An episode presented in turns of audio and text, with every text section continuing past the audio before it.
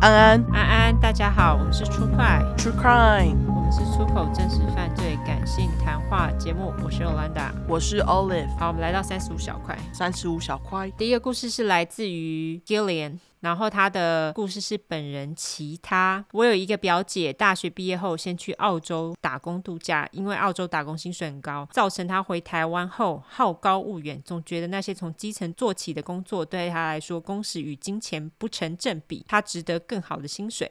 太阳脸，反正他就有一阵子都在找工作。我那时在欧洲留学，也会跟他用 Instagram 联络，互相关心近况那种。但突然有一天，他就打 line 给我，一开始问我未来规划啊，对什么工作有兴趣。我也不疑有他的分享，顺便抱怨一下我读的科系的行业实在不是很好找工作的那种，大笑苦脸。可能因为我不小心流露出对未来的担忧，他突然开始跟我分享他现在工作有多好，月入十万以上，而且工时弹性。我就问他说：“你在什么公司啊？”他就也只跟我说一个公司卖医疗器材的，刮胡问号。我当时真的以为是做医疗器材业务那种，但之后他又陆续打给我，跟我分享工作近况，问我什么时候回台湾，然后跟我要身份证照片，跟我说他需要人头户，因为有客户没有要留会员，如果留我的还可以赚钱。我真想说，反正应该还好吧，不要拿去做坏事就好。哦、啊，身份证照片这不能乱给耶。对啊，不行，大家要小心哦，身份证不要随便给人家。对。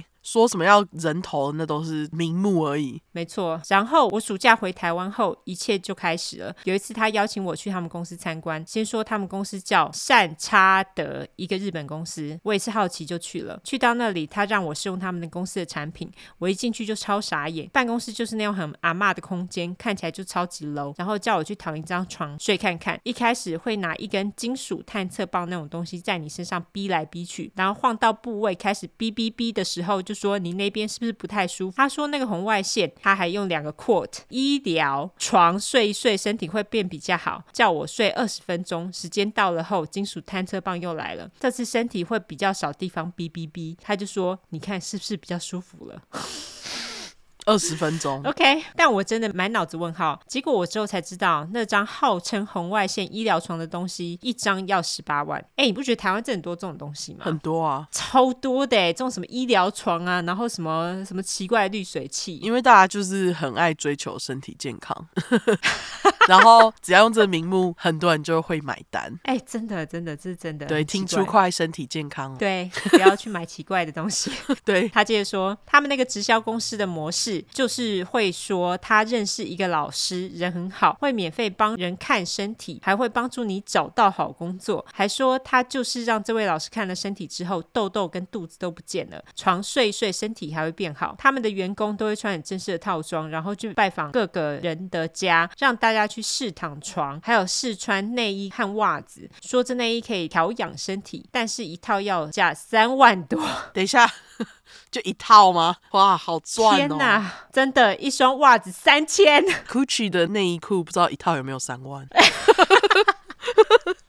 真的哦。对啊，看你买 Gucci，你至少还有牌子，你买这什么什么屁都没有哎。人家 Gucci 还有设计过哎，但他这身体会好哎。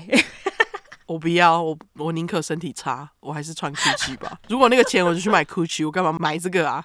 真的真的，而且他还说，而且通常必须买两套替换，再加上健康袜，所以总共要七万多块八万。哈，这是一个名牌包的价钱哎。对，我真的不知道为什么你去澳洲打工回来变这样子，我不知道到底是可能想钱想疯了。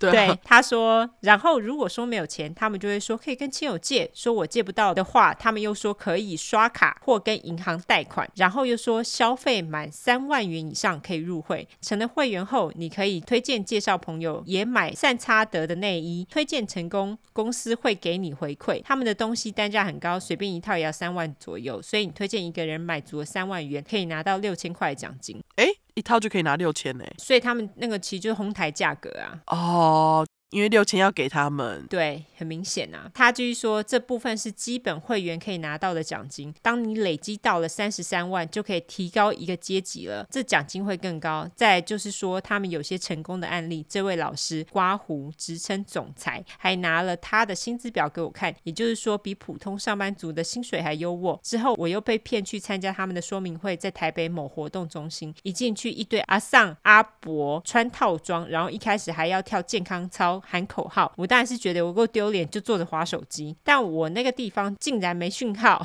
吓死！突然觉得真是骗人的直销邪教。活动有两天，我因为碍于情面就都去了。况且表姐还说她帮我付了参加费，一天好像要三千块，只好去坐着当白痴。没想到中途还有那种活动是要跟我隔壁的学员讲出你的企图心的环节，简直是骗欧巴桑的白痴把戏。还会找一堆学员说什么他们放弃在加拿大高薪的精算师工作，刮胡，到底在说什么白痴话？放弃这些工作回台湾做骗人的传销，实话我真的不相信。真的笑脸，对啊，回台湾做这个，还有医生啊，声称自己是林志玲的服装师的人都来推荐产品。在活动的最后一天，我表姐还拉着我另一个同年龄的亲戚，跟他说，等等结束要冲去台前，沿着中间的红毯大喊：“我要上总裁！”啊、嗯、，OK。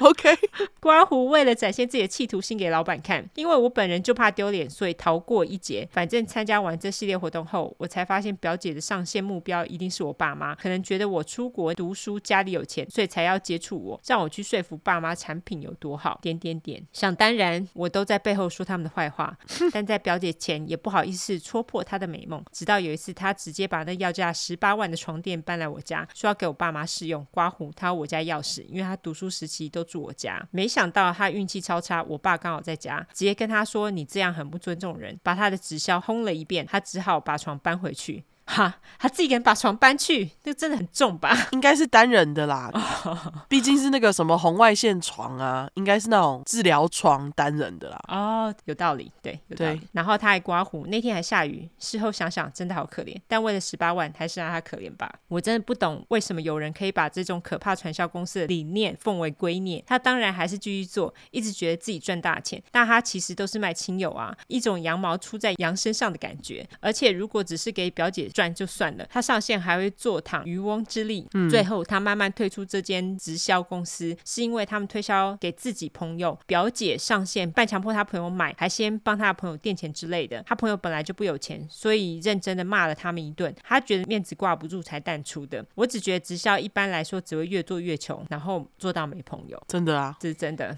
我记得我大学，哎，你是你先说，你先说，我是传东西给你。哦，那什么东西啊？我跑去找了内衣。如果太想知道三万块内衣到底长怎样，我就跑去看。OK，好，嘿，三万哦，好，OK，三万。我记得我之前大学的时候也是被骗去某职校做东西，而且那个职校在那个时候是三个英文字母，反正他们那时候好像还蛮红的。因为我们在那个大学，例如说是念同一个高中，我们就会有一个社团这样子，然后就是被那社团学长给骗去，然后他们还说啊，你没钱你就办个卡就好了，他们就直接帮你办卡。哦，就是直接帮你成为他们的下线就对了。对，他们也不知道跟哪个信用卡公司合作，然后就直接帮你办信用卡，然后叫你刷卡。嗯、后来因为那个刷卡钱还不是不够，他就帮我垫钱。但是因为我后来就发现他们很奇怪，所以他帮我垫钱，我就没有还他。就后来你知道他怎样吗？怎样？因为我那时候就真的很北宋，因为我就觉得我是被骗了。那个学长居然就跑去找我们学校教官呢、欸，说你欠钱不还是不是？对，就说我欠钱不还，而且重点是他还不是自己去讲，他是找他妈妈去讲。哈？死啦，妈宝。然后我那时候就很不爽，我就跟他妈讲说，我觉得我被骗了，所以我没有给钱。我跟他说一万块，老实讲，我也不是付不出来。但是我就跟他说，但是我就是觉得被骗，他就是强迫要帮你垫钱，然后垫完发现靠腰啊，你竟然发现了。但是你知道那时候就是网络之类的没有像现在这么发达，我后来还是把钱给他了，要不然其实我那时候大可以不要给他。对啊，所以我就觉得直销真的是害人不浅，大家真的就是不要去碰这种东西。对，他说的就是会越做越穷，然后做到没朋友。我真的不懂，去澳洲你也是打工而已啊，我觉得这是一件很有趣的事情，很好。但是我并不觉得说你今天要把你去澳洲打工的薪水。你回台湾还把这薪水拿去跟台湾的比，地区不一样啊，消费就是不一样啊。你生活也不一样，无法比。虽然说台湾的基本工资是还是有点低啦，对，可是你自己想，台湾吃住都便宜太多了。对，虽然说我觉得还是有点压榨啦，可是我觉得你如果真的要赚钱而去做直销，我觉得真的是蛮傻的。对，就是真的是想赚钱想疯。我知道我们有一些就是高中生的听众，拜托你们不要去做直销。对，上了大学很多人会找你做直销，千万不要。对，不要被骗齁。哦，对，那个刚刚那个内衣，如果大家想要去找，就自己打那个善差德，找得到哦，很多。找到善差德可以哦，不可以。但是网络上蛮多资料的，如果你想知道，再跟我们私讯，我们再告诉你是什么。没错，对。好，下一个故事我念一部分，然后再交给 Olive 念。对，这个故事比较长。好，下一个故事是来自于黑镜，他这次故事是本人邪教。他说：“我是新粉丝黑镜，刮胡昵称，是从故弄玄虚那边推荐人来听的。忘了从第几块开始听，后面有从第一块开始听。虽然收音不好，但是故事棒棒。你们说故事的方式好让人解气啊！该骂就骂，也让我更了解这些犯罪者背后到底发生什么事情，而导致变成加害者。我也是受。”受害者的故事之后再来分享，祝福你们越做越好，谢谢，感谢你喽。他说在第三十一块有提到一贯道部分，有关一贯道的事情，我来分享我知道的部分。我父母在我小学的时候加入一贯道的，想当然，我当时什么都不懂，就跟着信一贯道。后来我才知道一贯道有很多分支，至于我是说的是哪个分支就不知道了。大致介绍一贯道的人员称呼：老前人和前人，是指在道场修的很有德性的人，有的则是离开人世的。OK，点传师在外面都会称呼经理，只有在道场才称点传师。哎，我们之前好像有讲到，对不对？好像有。那讲师，上课的讲师，坛主，家里有开设佛堂的，引宝师，简单的说就是带你进入一贯道的道亲。前贤，哦妈呀，有够多称呼道亲的方式，或是比你早进入道场的人，道亲一起修道的亲友或是其他人，道场就是拜拜的地方。其实还有其他的就不阐述了，大多都是这样的称呼。感谢你，快睡着了，真的，对。我差点睡着之后，就故事开始哈。要说一贯道是不是邪教，我觉得一半一半。毕竟有的人是向前看齐的，在一贯道里都会安排上课，各式各样的课程，大多都是修道的课程。上些经典，或是以前前人留下来的书籍，或是讲各式各样的课题，都是有讲师准备课程内容的。说到上课，容我抱怨一下，我妈有在当讲师，每次查资料我都必须要帮忙查，因为我妈不会查。挂号，我觉得是懒得查，我也觉得，就是啊，有多难？对，要不就是要帮忙把影片打成文字档，再不然就是要把资料整理成文字档，放大、分段、分文字方向垂直。我只要说不会叫我弟弄吗？我妈就会说我弟叫不动，最后又是我弄，我就懒得抱怨了。除非是我真的不会弄，才叫我弟弄。OK，这个妈妈信教信的，就是自己还不想弄。我妈都会自己弄哎、欸，可是她会一直拼命的问问题，oh. 后来我就会觉得我帮她弄好了。哦，oh. 好吧，那你会帮她弄哦？对。他就会跟我说这个要怎么弄，然后我就会教他。结果过了十分钟，他又问我一样的问题：你会不会想要自己弄？哦，是啊，是教他又不能生气，对不对？没错，对。好，回归正题。自从跟着父母加入一贯道之后，该怎么说？我觉得压力更大了。我本来就是内向型的人，之前要时常被迫参加课程跟活动，还有聚会，点点点，让我很心累，还要被迫吃素，荤食不能拿到家里吃，点点点。他打了一堆点点点，我就不念了。你真的可以不用念。对，以前是完全不行，现在可以拿回自己的房间吃，吃完垃圾会包好再丢垃圾桶。现在也不会强迫我跟我弟吃素，但会暗示吃素比较好。我妈闻到我跟我弟吃荤食，就会说很臭，杀生不好，你吃人家的，你也要还人家等等的字眼。挂号就是要说教。我参加过儿童读经班、经典班、亲口班、三天法会、叉叉叉一天班、叉叉叉半天班，各式活动、私下的聚会等等等。他是点点点，我就是等等等。OK，去道场或是参加道场的活动，大多都是白衣蓝裙或黑裙，要不就是长裤，颜色都是蓝黑。女生上衣短袖的袖长要在手肘那边，等于手臂都不能露出来。男生也是。女生裙子要 A 字裙或窄裙，要过膝，最好到小腿一半。男生就是长裤，简单说就是西装打扮，不一定要打领带。长袖就没有什么好说的，只是上衣换成长袖，下半身不变，最多就是加个背心或西装外套，颜色还是蓝黑。鞋子当然都得要平底鞋、运动鞋、皮鞋，颜色黑色或白色。便服也差不多，就是保守的打扮。去道场或是跟道亲聚会，不能化妆，头发要绑马尾，不能披头散发。儿童读经班不用说，基本上就是读《论语》，讲师会解释《论语》的内容。这样，哈，你在学校都已经在学《论语》了，结果读经班还要学《论语》，烦不烦呢？对，很烦。他说，读经班、亲口班、三天法会、叉叉叉半天班、叉叉叉一天班，就我个人感觉内容差不了太多，只是不一样的名目，是不是？应该是，就只是为了看起来好像有很多种课可以选，但是其实差不多，其实都是《论语》。OK。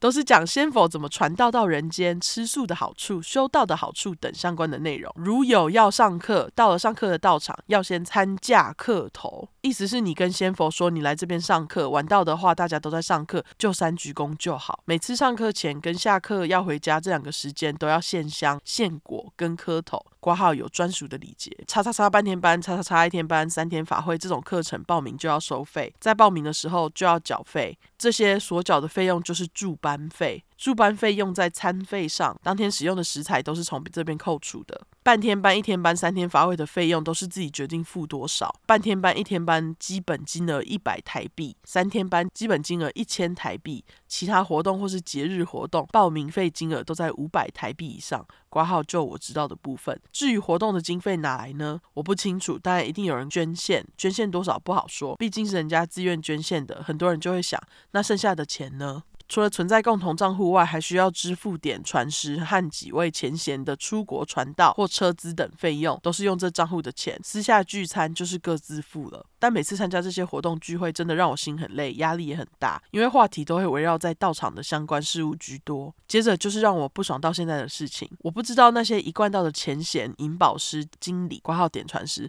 到底给我爸妈怎么洗脑的，让我爸妈开了家庭佛堂，我家好好的格局。都被破坏掉了。原先可以让下午阳光洒入客厅，现在已经看不到了。原本是三房两厅的，在小学四年级时，主卧房连接客厅的墙拆掉了。拆完之后，在主卧加客厅的位置设置佛堂，就把餐厅当客厅。哈。OK，什么意思啊？就把餐厅当客厅，就是本来是餐厅的地方，把它改成客厅啦。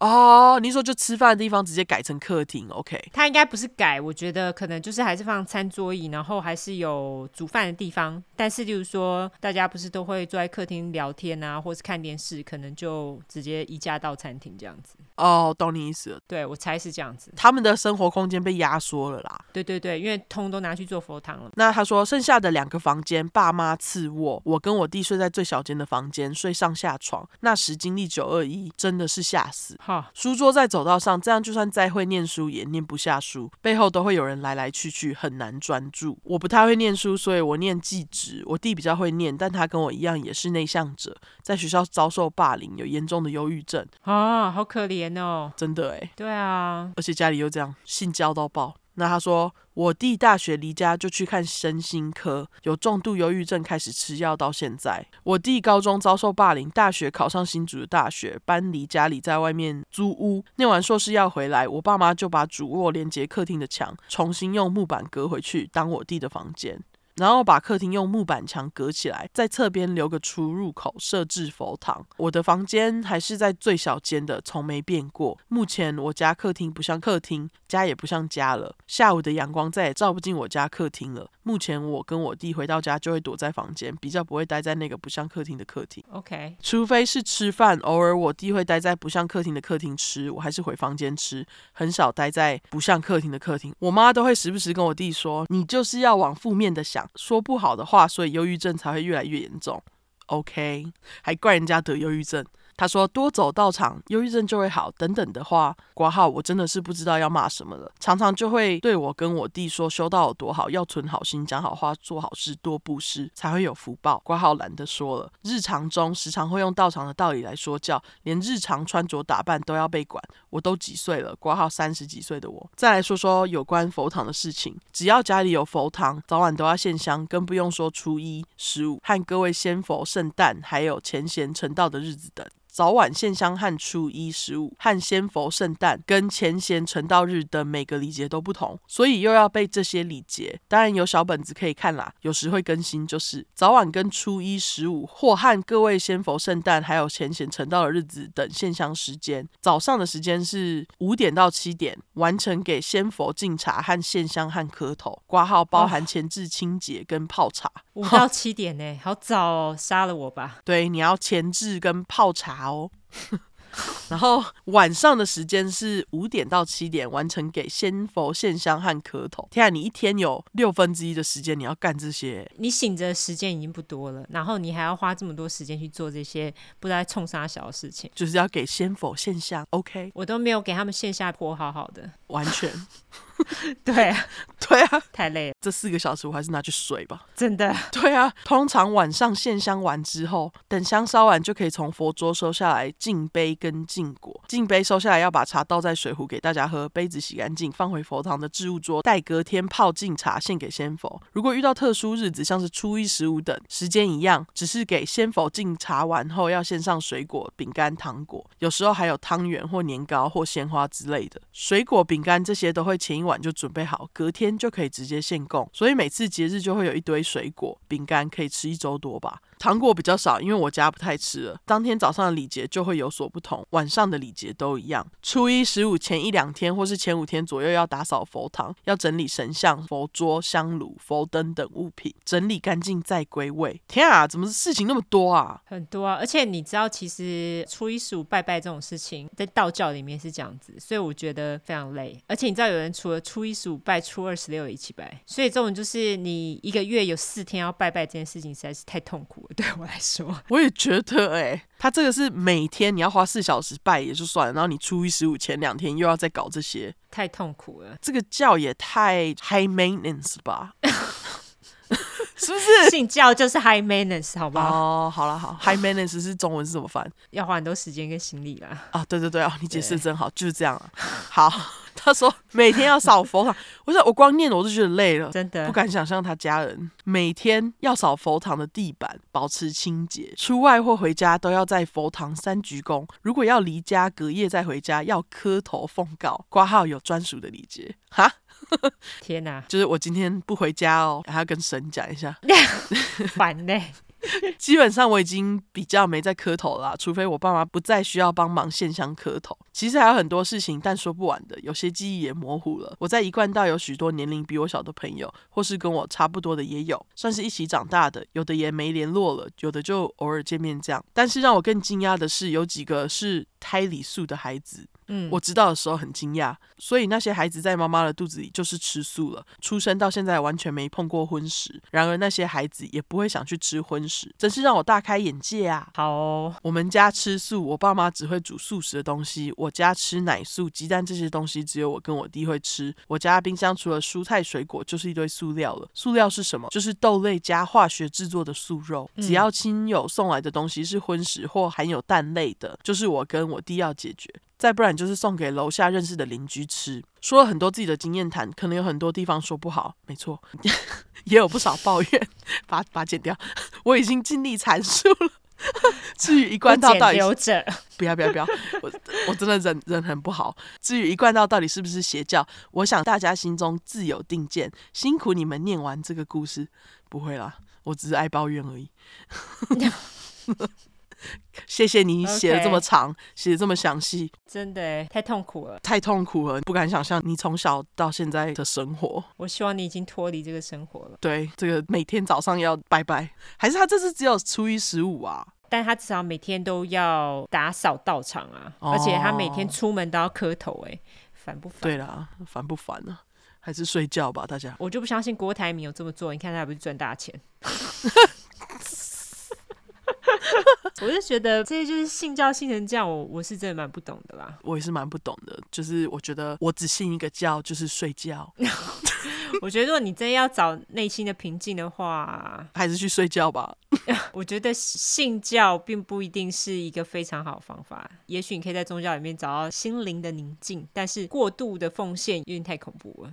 对，不管是什么宗教，如果你在宗教里面可以找到新的平静，那很好，OK，恭喜你。但是如果你做到把自己的家弄成这样，影响到自己的小孩子，我觉得很夸张。没错，其实我觉得他们家两个小孩就是因为被爸妈这样搞的，两个人都不是很好过。我觉得其实有点可怜哎，非常可怜呐、啊。弟弟都得忧郁症，我真的觉得，虽然没有明说，但多少一定是跟这有关系。就是他在被霸凌的时候，爸妈没有放心思在身上，就是这个的关系啊。因为他把心思都放在宗教上面嘛。嗯。对啊，我不是要怪父母的意思，但是我觉得他的忧郁症很大一部分是因为父母的忽略造成。那你如果只是跟他说：“哎呀，你就是来信教啊，你的内心就会得到平静。”这个那没有关系。对，拜托这些信教的人，忧郁症是一种病，麻烦大家好好重视。对，真的。好啦，那就是感谢 Gillian 跟黑镜喽。对，感谢你们两个的故事很精彩，谢谢。没错，感谢你们。那最后我们就来社交软体下吧。好，我们的社交软体的话就是出来的出十块的块，True 块，后面就是 True Crime T R U E C R I M E。如果你是想搜寻英文的话呢，就是两次 True Crime T R U E C R I M E T R U E C R I M E。没错，喜欢我们的话就麻烦订阅、五星评论、加留言喽，然后传教给其他人。